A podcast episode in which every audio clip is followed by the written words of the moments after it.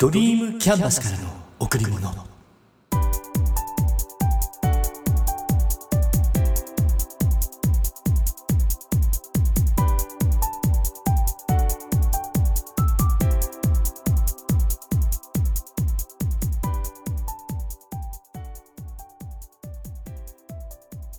皆さんこんにちは。ドリームキャンバスの竹内義之です。9月も今日が最終日。明日からは10月に入ります。私の住んでいる群馬県も緊急事態宣言が解除となりますが飲食店への時短要請は当面継続されるようです。まあしょうがないことですが夜の飲み会がなかなか開催できない。お酒好きまた仲間とのコミュニケーションの場としての夜の飲食。これがないっていうのは結構辛いですよね。トレスがたまるとは言わないけどそういった場の必要性こうなって改めて感じています。10月に入ると秋の旅行とか運動会とか学校も会社もいろんな日程が組まれていますよねきっと。うん。問題のない範囲で開催できること願っています。今月のテーマ器の拡張。ここから入ります。年相応にまた今の立場に合っているように器を大きくすることって大切です。20代でやっていたことを30代でもやっている。30代でやっていたことを40代でもやっている。うん。悪いことではないけど経験を多く積むことで知識が蓄えられて生きる知恵となってそして自然にそして意識的に器が拡張されていく。じゃあ器が大きいってどんなことなんでしょう？負の感情を表に大きく出さない。いつも冷静で落ち着いているってことかな。それっていきなりできることではないから自分の性格が分かっていて起きることへの対処方法が身についているっていうことだと思う。2つ目誰に対しても対応方法が変わらない。年上であろうが年下であろうが立ち位置的に上の人であろうが下の人であろうが。接し方言っていることに違いがない。また話に一貫性がある。結構相手によって言っていることを大きく変える人いるじゃないですか。立場で物を言ったりうんそんなことがない人。3つ目責任を取れる人、うん、言い方を変えると人のせいにしない人。自分の非を認めて素直に頭を下げられるってことかな。さらには人の失敗を自分の責任と言える人。上下関係があったとして任している限りは自分の責任だって言える人。次に器を拡張したいならどうしたらいいんでしょうか。最初に浮かぶのは経験。人って経験することで学ぶじゃないですか。だからその経験によって自然と器が大きくなっていくんだと思う。うん、で経験っていうのは行動したことによる産物。だから行動しなければ経験することはできないって思います。経験していないならどんなに書物でインプットしたとしても本当の意味では分かっていないんだと思う。そして2つ目関わる。人にです、うん、あと出来事に。人に関わることでその人が経験したことを聞くことができます。聞くことで知ることができるですね。そして人と関わることで自分と違う考え方を知ることができる。自分が普段やっていることが当たり前のことでないってこと。当たり前って人がそう決めているだけで全ての人にとって当たり前ではないってこと、うん、経験と人と関わる。ぜひ皆さんも多くの経験をしてそして多くの人と関わって自分の器拡張していきましょう。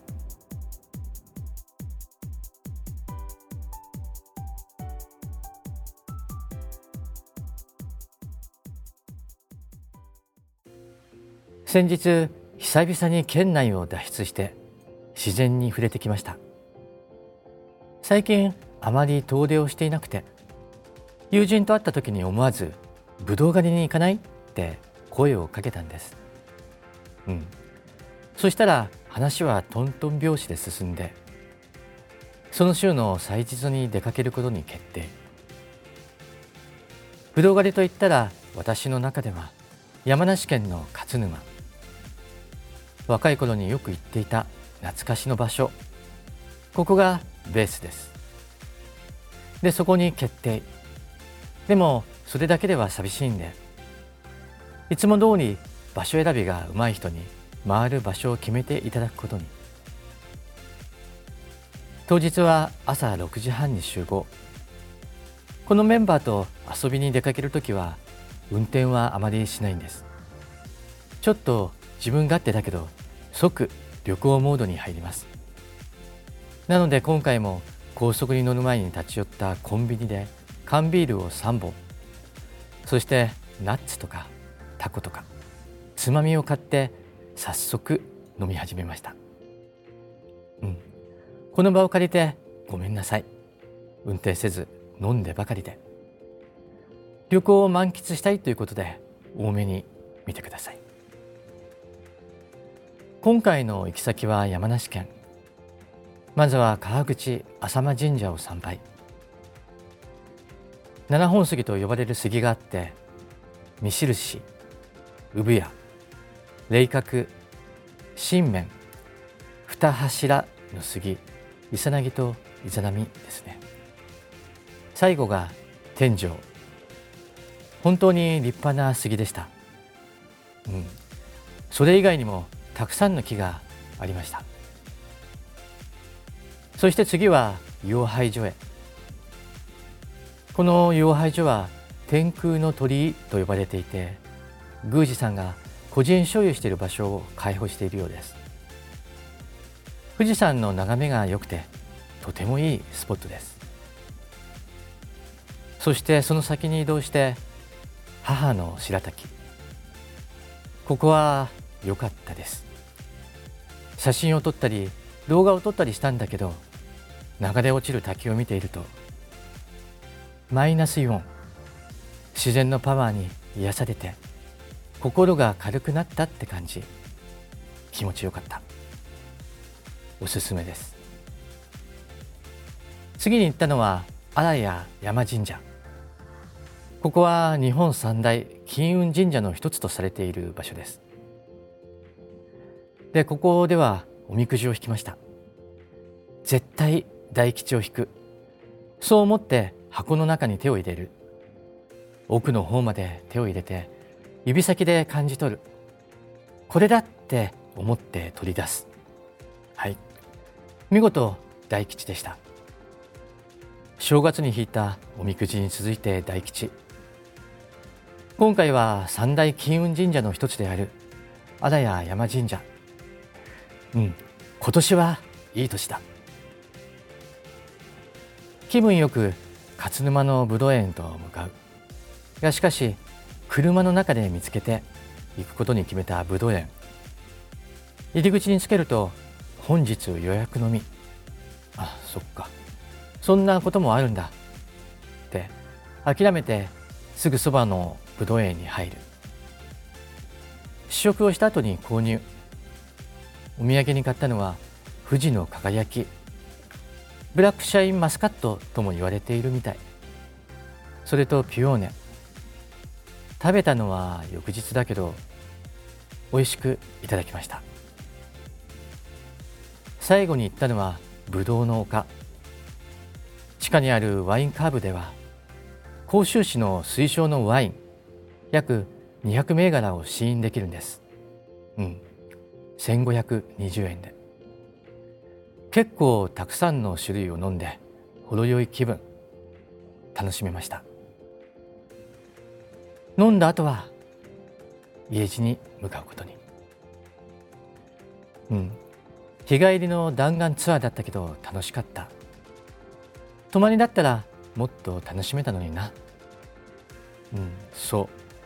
次の旅行は温泉に使って美味しい料理美味しい酒をいただきます。そう決めました。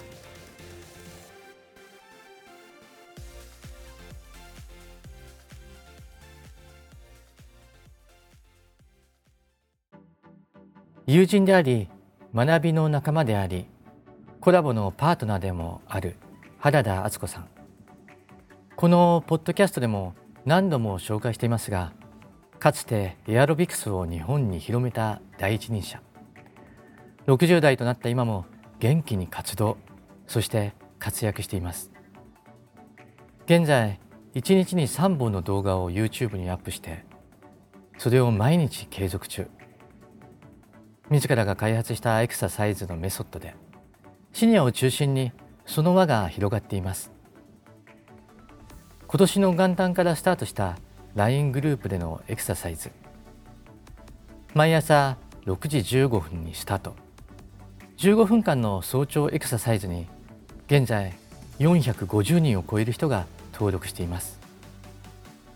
すごいですよね。この継続力。そして登録者自らによる紹介で9ヶ月間でこの人数になりました。そして先日9月20日から新たにスタートしたのがシニア GT コンテスト。50歳以上のシニアによるジーンズと T シャツでのビフォーアフターのコンテストです。人間の究極の運動歩く。生き方が現れる姿勢を美しくがテーマ。9月20日から11月22日の約2ヶ月間での変化を競い合います。競うって言っても人と競うだけではなく大切なのは自分自身と向き合うってことなんです。ジーンズと T シャツが似合う女性になる。そう決めて自分のペースで続ける。気がついたら自分の体が変わっていくことに気づく。そんな感じ。このコンテストでは2ヶ月に30分の講座を10回受講します。姿勢とウォーキングの講座をね。そしてこの講座はオンライン開催なんでどこに住んでいても受講が可能なんです、うん、受講後は期間中動画配信がされているのでいつでも復習ができます。そんな感じの講座です。原田さんの元気な声を少し流しますね。ご本人の挨拶動画からの紹介です。さあお約束していた1枚の T シャツとジーンズが似合うコンテスト GT コンテスト開催いたします。さあその GT コンテストはなぜやるかというとやはり皆さんねこのワンのエクササイズをした結果皆さん出したくありませんか？結果を出す時には目標があるといいですよね。ぜひ2021年の目標 GT コンテストにしていただいてボディラインをしっかり作っていただきたいなと思います。で私はいろんなプログラムを提供してるんですが全てのプログラムは姿勢づくりと歩き方づくりなんですね。人間が持っている最も素晴らしい運動は美しく歩けるということだというふうに私は考えております。ぜひ皆さんねこの GT コンテストそしてこの姿勢ウォーキング講座を受けて2021年仕上げていただきたいと思います。どうでしたか？声も通っていて元気出ますよね。人って自分次第でいつまでもエネルギッシュになります。そしてそんな元気な人の周りにはたくさんの人が集まってきます。シニア GT コンテスト。現在60名を超えたシニアたちが自分のペースでチャレンジしています。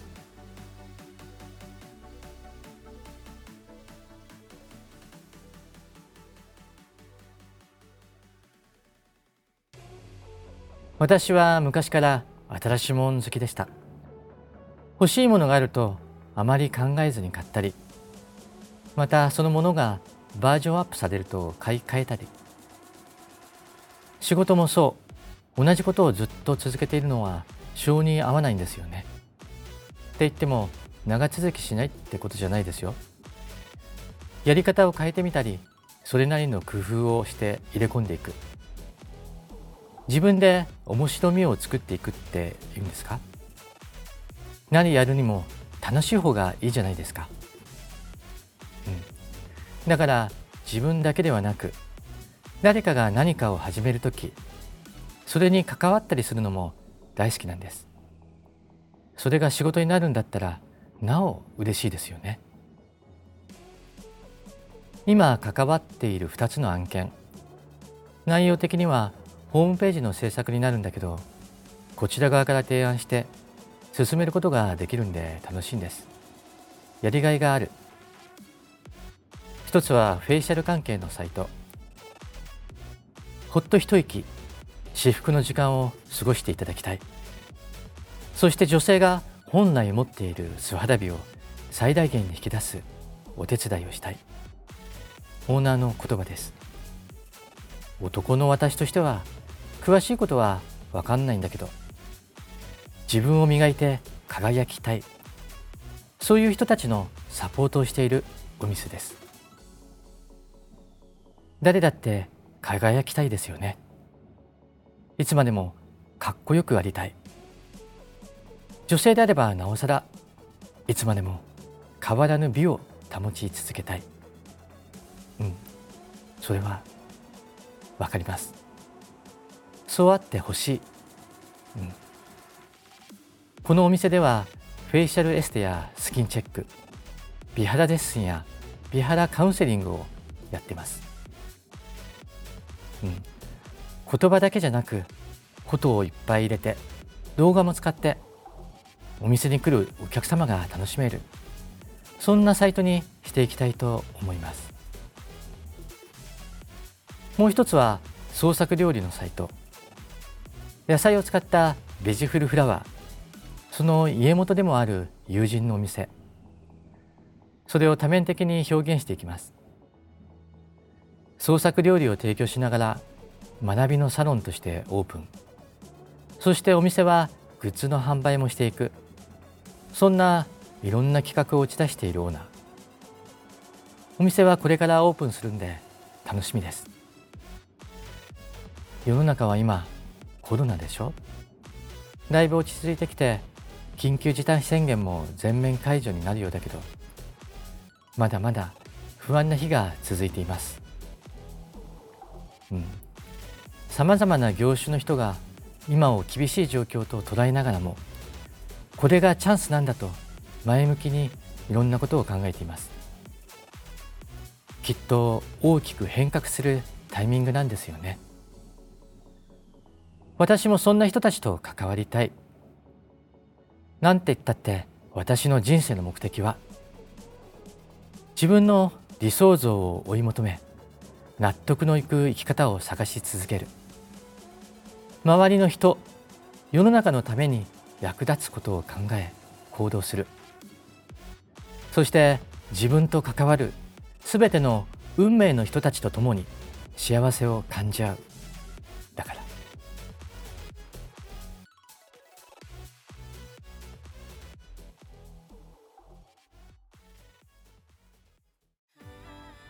一編の詩を朗読させていただきます。短い生涯とてもとても短い生涯。60年か70年のお百姓はどれだけの田植えをするんだろう。